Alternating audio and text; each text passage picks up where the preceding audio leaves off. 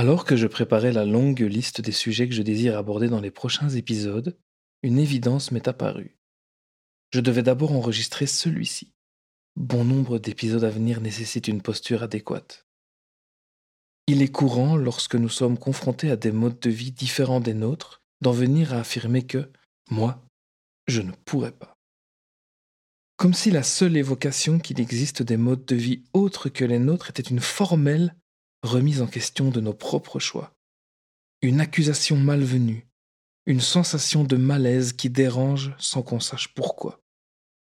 Alors, évidemment, il est totalement sain et même très bienvenu de s'interroger sur la pertinence d'appliquer certains choix ou d'adopter certains modes de vie. La remise en question est recommandée, mais ce dont j'ai envie que nous parlions est assez différent. Il s'agit de la réaction spontanée et tranchée aux limites de la répulsion. La vie non sollicitée, avec ce ton que vous connaissez bien, moi, je pourrais pas. Ou je ne sais pas comment tu fais. Et je l'ai dite bien trop souvent cette phrase, sans penser à mal. Car malgré ma supposée ouverture d'esprit, certains choix me paraissaient manquer de mesure, semblaient peu viables ou ne s'inscrivant pas dans le réel.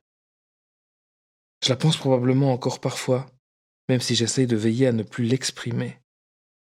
Mais personne n'est parfait ou parfaite, à commencer par moi. Mais alors, pourquoi est-ce qu'on en fait quelque chose de personnel? À quel moment cela devient-il à propos de nous? Ce qui se cache derrière cette phrase, c'est une pernicieuse et mal déguisée forme de jugement, parfois de l'envie également. Alors que j'étais enfermé dans un modèle qui, je le sais aujourd'hui, ne me convenait pas, voir des personnes briser les conventions sociales auxquelles je m'efforçais d'obéir malgré moi me frustrait énormément. Voir des personnes heureuses en dehors des constructions qui, je le pensais, permettent de garder notre monde intact me paraissait comme une façade. C'est incroyable de réaliser cela aujourd'hui. Ces façades que je pensais les voir arborer c'est bel et bien moi qui en usais si aisément. J'en abusais même. Comme je vous en parlais dans le premier épisode, je souffrais de cette assimilation de force à ce que je n'étais pas, à qui je n'étais pas. Et cela ne concernait évidemment pas que le genre. Nous en parlerons longuement dans de nombreux épisodes qui suivront. C'est bien la raison pour laquelle cet épisode est si important maintenant. Certains sujets vous concerneront et vous abonderez dans mon sens. Mais quand ce ne sera pas le cas, je compte beaucoup sur notre capacité à prendre de la distance et juste écouter un ressenti différent, surtout lors d'échanges sur les réseaux sociaux. Je suis certaine qu'à l'écoute de ceci, beaucoup d'entre vous, une écrasante majorité même sans aucun doute, reconnaîtront leurs propres réactions passées ou présentes, car on ne s'en échappe jamais vraiment, je pense. J'ai appris doucement à identifier les moments où je tombe dans ce biais et essayer de les éviter autant que possible, même si je dois parfois me faire violence pour rester dans une posture de recul sur mes émotions. M'arrêter, respirer et me poser la question qui fâche. Est-ce à propos de moi? Et celle qui va de pair, est-ce qu'on attend de moi que j'en fasse autant? Parce que soyons réalistes, dans la majorité des cas, la personne en face de nous n'attend rien de plus de nous que d'être respectée pour qui elle est, et qu'il en soit de même concernant ses choix, souvent éclairés. Nous réagissons parfois comme cela concernant des choix qui remettent en question les nôtres, car nous avons du mal à imaginer des choix raisonnables en dehors de ceux-ci. Parfois, au contraire, nous sommes nourris par de l'envie en voyant des personnes s'autoriser ce que notre société ostracise, ce que nous n'osons pas faire nous-mêmes parfois. Il est même difficile de réussir à bien identifier et différencier les deux motivations qui mènent à ce résultat. Combien de fois ne vous êtes-vous pas aperçu que cette chose qui vous paraissait si éloignée de vous était en fait exactement ce dont vous aviez envie, ce dont vous aviez besoin? Alors j'essaie de garder la tête froide, de relativiser, de prendre de la distance pour mieux pouvoir me rapprocher ensuite. Je pense que c'est la même dynamique qui permet d'ailleurs d'aider au mieux nos proches. J'ai constaté souvent, chez moi-même et chez d'autres, Ce désir d'être le héros ou l'héroïne qui accourt à la rescousse. Peu importe si c'était des désirés ou non d'ailleurs.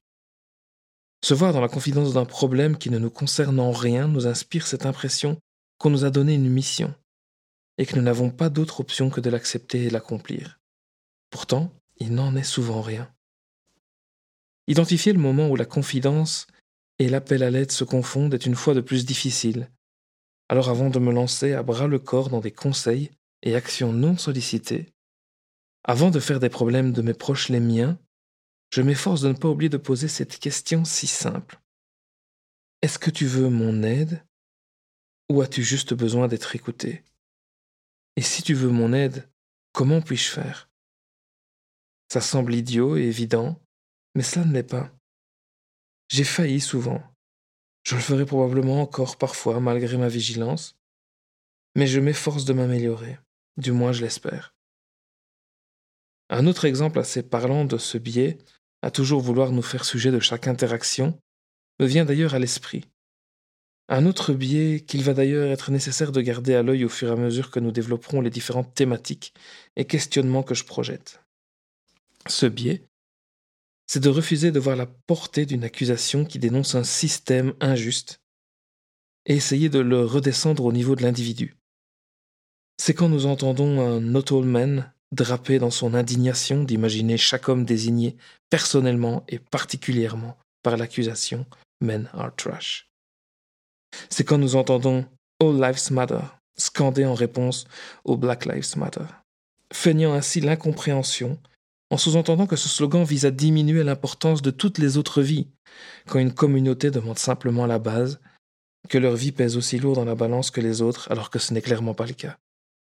C'est quand on entend un Il y en a des biens en réponse à l'affirmation ACAB, All cops are bastards, c'est nier que l'institution policière elle-même pose problème et écrase à cette dépens toute personne bienveillante qui en rejoindrait les rangs. Nous vivons dans un système qui écrase les individus et il est crucial de pouvoir le condamner. Ça tient même du devoir, et cela ne peut passer que par des accusations qui nomment ce système, et pas en ciblant des individus particuliers. Rassurez-vous, ces sujets et bien d'autres adjacents, nous aurons tout le loisir de les questionner plus longuement et individuellement dans des épisodes dédiés. Mais il était important d'établir de façon générale l'angle d'approche que je vais privilégier. Le prochain épisode parlera de relations et de comment on peut aimer différemment. Rien qu'entendre ceci, je suis certain qu'il y en a parmi vous qui ont déjà froncé les sourcils. Mais ça, c'est pour le mois prochain. D'ici là, je vous dis à la prochaine.